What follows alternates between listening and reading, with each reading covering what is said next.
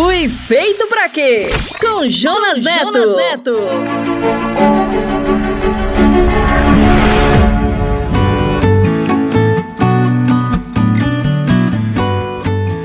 Olá, bem-vindo. Este é mais um episódio da série Fui Feito para Quê? Eu sou o Jonas. E eu sou a Val. Obrigado por estar com a gente e por seus comentários. Continue enviando suas dúvidas e sua opinião sobre o Fui Feito para Quê? Esta é a grande jornada na busca do plano e do sentido para a sua vida, baseado na palavra e na fé em Deus. Porque a palavra diz: somos criação de Deus realizada em Cristo Jesus, para fazermos boas obras, as quais Deus preparou de antemão para que nós as praticássemos. Está em Efésios capítulo 2, verso 10.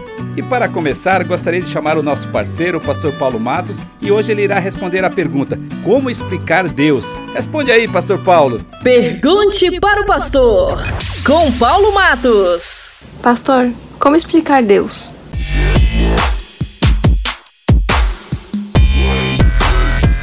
Que ontem eu fiz uma viagem. Eu fui até o céu.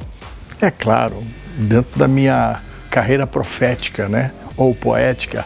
E fui conversar com Deus. Eu falei, o senhor tem um minutinho para mim? Ele falou, tenho.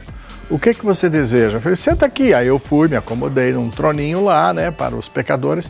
E eu perguntei, Senhor, posso te fazer algumas perguntas? Eu tenho muitas dúvidas lá na Terra.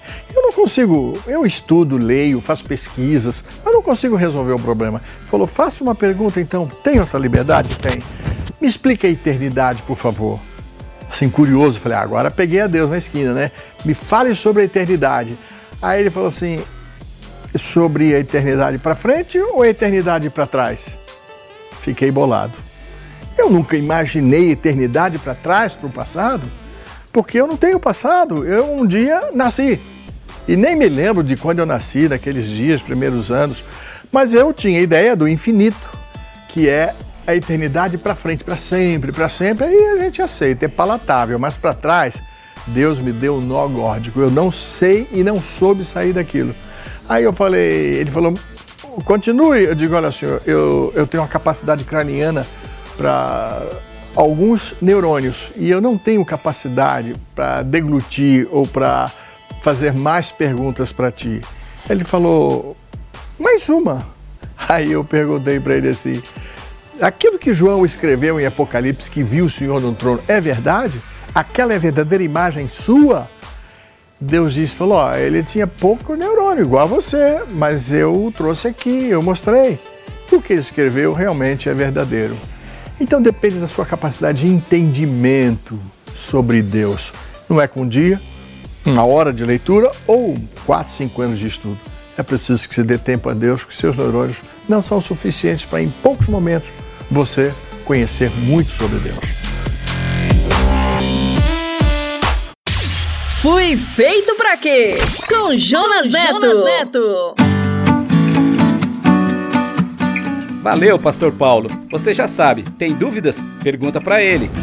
Você quer rever esse episódio e os anteriores? Acesse o podcast SBN. Anota aí, podcast.soboasnovas.com.br e também no SoundCloud, no Spotify e na Apple. Essa jornada é sobre o que você sabe sobre o que você é e o que você não sabe. E isto a partir da descoberta de que Deus nos criou com uma identidade, para uma geografia e para um plano. Esta descoberta explicará quem é você e as coisas que acontecem ao seu redor. Nós estamos falando sobre crescer e ser feliz. Você está pronto? Você vai adorar esse novo episódio. A jornada de hoje é sobre vinho velho em garrafas digitais.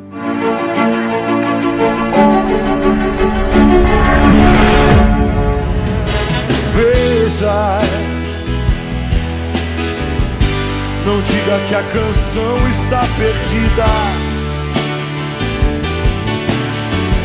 Tenha fé em Deus, tenha fé na vida. Tente outra vez.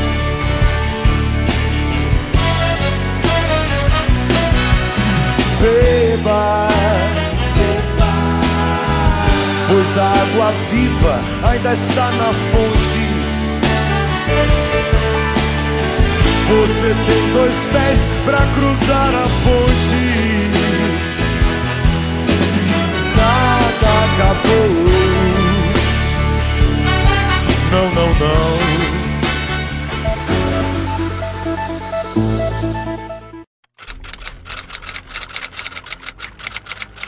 Afinal, o Evangelho é uma coisa velha ou uma coisa nova? Ao longo da história, a Bíblia já foi criticada, proibida, escondida, repudiada e até queimada. Há muitas pessoas que não acreditam nela e até a odeiam, mas há também muitas pessoas que morreram por ela. Conheci uma pessoa que, entre os delírios de seu vício, disse: As folhas da Bíblia são excelentes para enrolar um bom baseado. A velha Bíblia foi escrita ao longo de 1600 anos, do ano de 1500 a.C. até o ano 90 de nossa era. Partes dela foi escrita em um hebraico que não se usa mais, e outras partes em aramaico e grego. E foi escrita por 40 autores diferentes e muitos deles nem se conheceram. No entanto, é disparado o livro mais vendido e traduzido no mundo, aproximadamente 6 bilhões de cópias. Os seus escritos estão presentes na arte, na mídia e na cultura da maioria dos povos. Em muitos tribunais, a usa como objeto sobre o qual são feitos juramentos. A Bíblia está disponível em todas as mídias conhecidas, em papel, áudio, vídeo e meios eletrônicos. Nós poderíamos dizer que Hoje ela é um tipo de vinho velho em garrafas digitais. A Bíblia é, na realidade, uma coleção de história de homens comuns, pecadores e rebeldes, e a busca insistente de um Deus misericordioso para dar-lhes a salvação.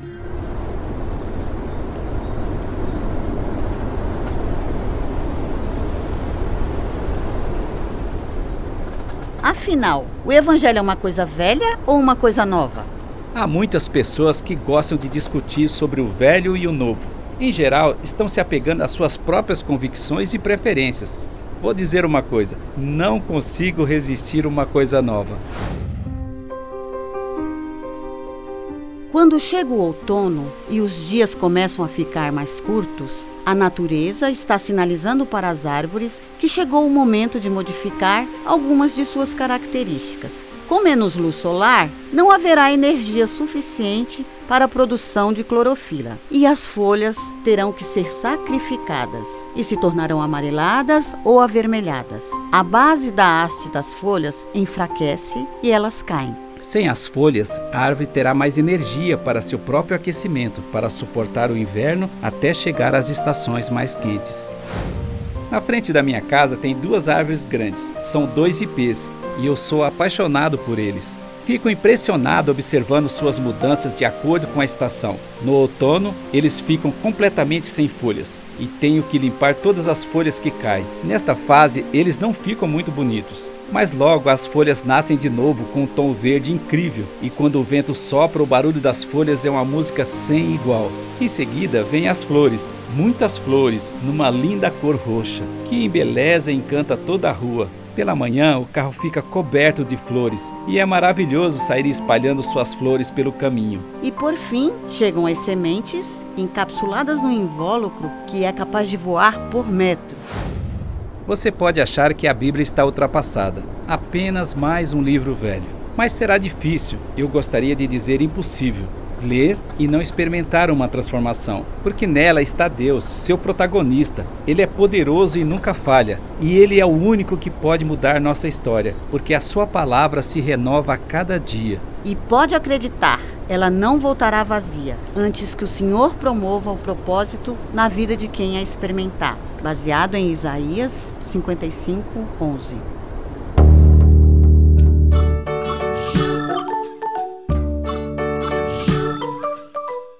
Você já brincou com uma criança? Quando elas estão começando a andar e falar, você chega perto dela, faz uma brincadeira ou uma gracinha, e se elas gostam, sabe o que elas dizem? De novo, de novo, de novo. E aí ficamos repetindo e repetindo. Isto acontece conosco e Deus. Pela manhã, Ele acende o sol e nos dá um dia inteiro para as nossas atividades. E depois nos dá a noite para descansar. E quando amanhece, a gente, como um bebê, abre os olhos e diz: de novo, de novo. E aí, ele acende o sol e nos dá o dia e depois a noite para descansar. E ele fica repetindo e repetindo Deus prepara algo novo para a nossa vida todo dia. Aliás, Ele é o Criador e por isso adora coisas novas. Como Ele mesmo disse: Estou fazendo nova todas as coisas. Apocalipse capítulo 21. Ele sabe que precisamos nos renovar. Se a gente não se renovar, a gente morre. Por isso, ele quer tirar as coisas velhas de nossas vidas e trocar por coisas novas.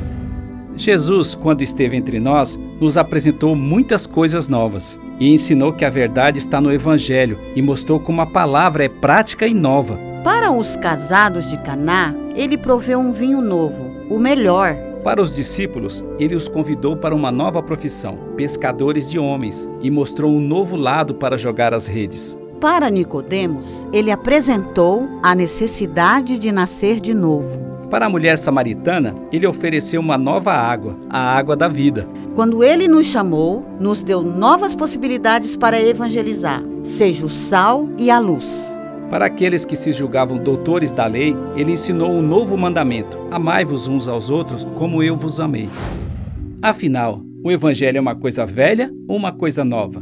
Gostar de coisa nova não é difícil, é até um tanto simples e desejável. Por isso, Jesus disse certa vez: Ninguém põe remendo de pano novo em roupa velha, pois o remendo forçará a roupa, tornando pior o rasgo. Nem se põe vinho novo em vasilhas de couro velhas. Se o fizer, as vasilhas se rebentarão, o vinho se derramará e as vasilhas se estragarão.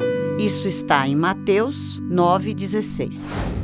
Jesus disse isto para os fariseus da época para ilustrar que o evangelho que ele pregava era uma oportunidade de uma vida melhor para eles, uma oportunidade de mudança. Jesus afirmou também que a sua palavra não passará, ela é eterna e quando lançada não voltará vazia, ela tem poder. Ela é um vinho velho em garrafas digitais. Água vinho tornou, os olhos dos cegos abriu, não há outro igual igual a Deus. Dentro da noite brilhou, das cinzas nos fez ressurgir. Não há outro igual, igual a Deus. Tu és grande, és invencível, mais elevado qualquer outro. Tu és a cura, grande em poder, nosso Deus, nosso Deus.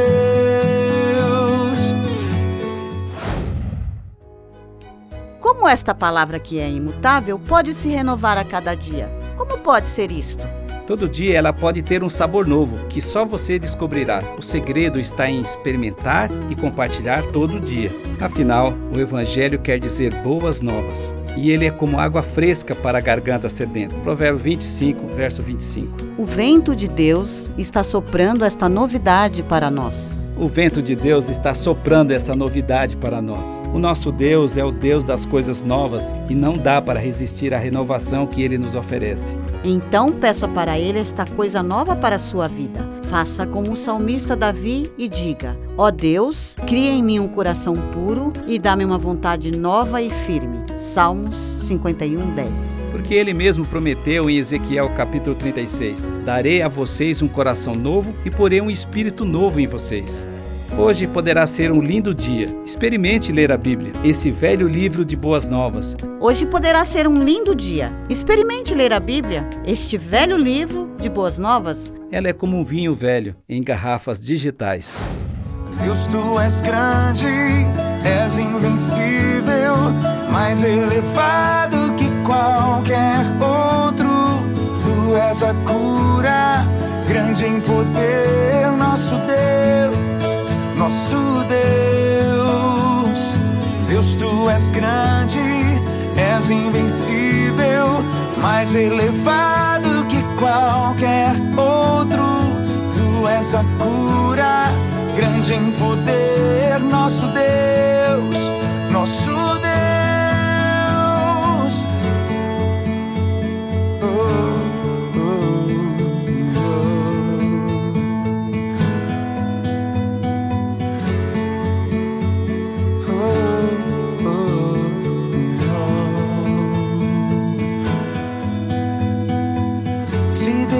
está conosco, quem pode nos deter? Se Deus está conosco, não há o que temer. Se Deus está conosco, quem pode nos deter? Se Deus está conosco, não há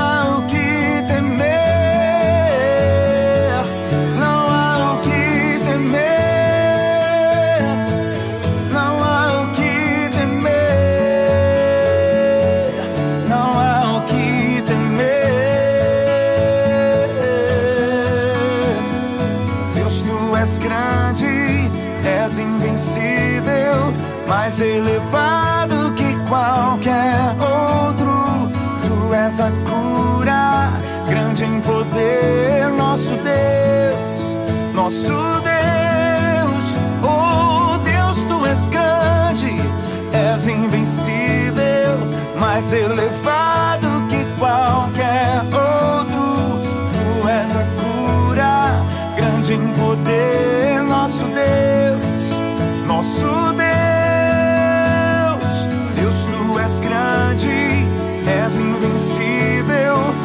mais elevado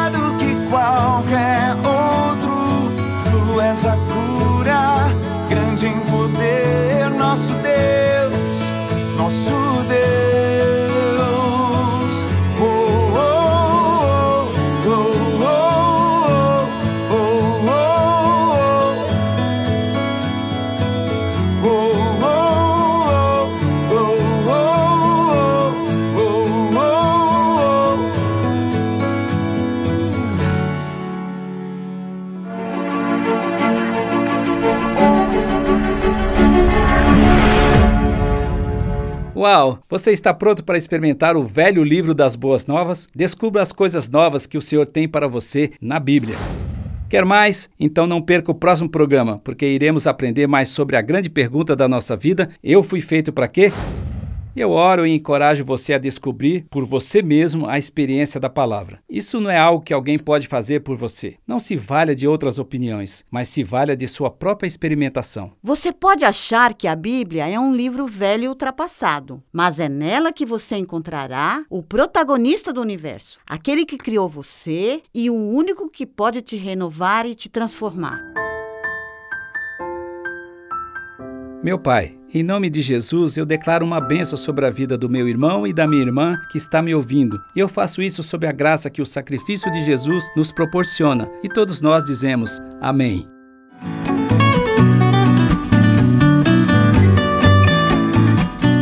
Você quer acessar este conteúdo e os anteriores? É fácil. Acesse o podcast SBN. Anote aí: podcast.soboasnova.com.br também no SoundCloud, no Spotify e na Apple.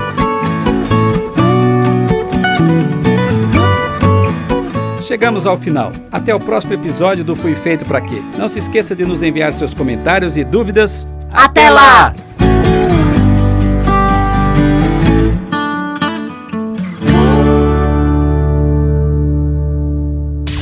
Fui feito para quê? Com Jonas Neto. Jonas Neto.